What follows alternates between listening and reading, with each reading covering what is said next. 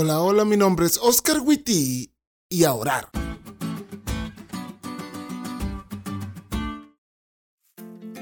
Cuando las cosas se ponen feas, ¿qué haces? Algunos gritan, lloran, otros se enclaustran, se encierran pues. Otros salen a caminar y otros, otros oran.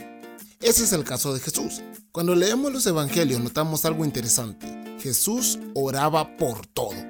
Desde darle de comer a la gente, bautizarse, elegir su equipo, resucitar a alguien o esperar la hora de su muerte. Jesús oraba en todo momento. Es más, Lucas nos cuenta que en una ocasión Jesús estaba orando y miren, yo no sé cómo oraba Jesús, pero debió ser tan cool que uno de sus discípulos se acercó a él cuando terminó de orar y le dijo, Señor, estábamos hablando los chavos y yo, ahorita que estabas orando. No, no, sé qué pensé vos, pero se nos ocurría que nos enseñaras a orar así como oras. Te digo, Jesús oraba por todo. Y aunque en la Biblia encontramos suficiente evidencia al respecto, la lección muestra una oración muy interesante. Cuando Pedro estaba a punto de regarla, Jesús se acerca a él y le dice, Pedrito, el diablo te ha pedido para reventarte, ¿eh? Pero todo bien, oye estas palabras. Yo estoy orando para que tu fe no falte. ¡Wow! ¿Estás entendiendo eso?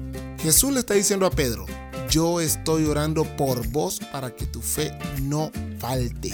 El mismo Jesús que en Juan 11 dice que el Padre siempre lo oye, ese Jesús le dice a Pedro, yo estoy orando por vos, amigo. Jesús está haciendo una oración intercesora. Y mira lo que dice la lección. Él nos invita a unirnos a Él en esta obra de oración intercesora y presentar a otros por nombre ante el trono de Dios. Es nuestro deber orar por aquellos que amamos tal como lo hizo y según Hebreos 7 lo hace Jesús.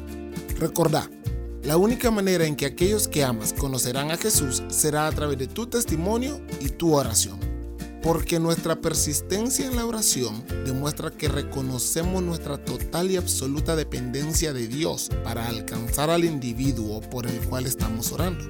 Así que haz tu lista de oración y a orar por los que amas.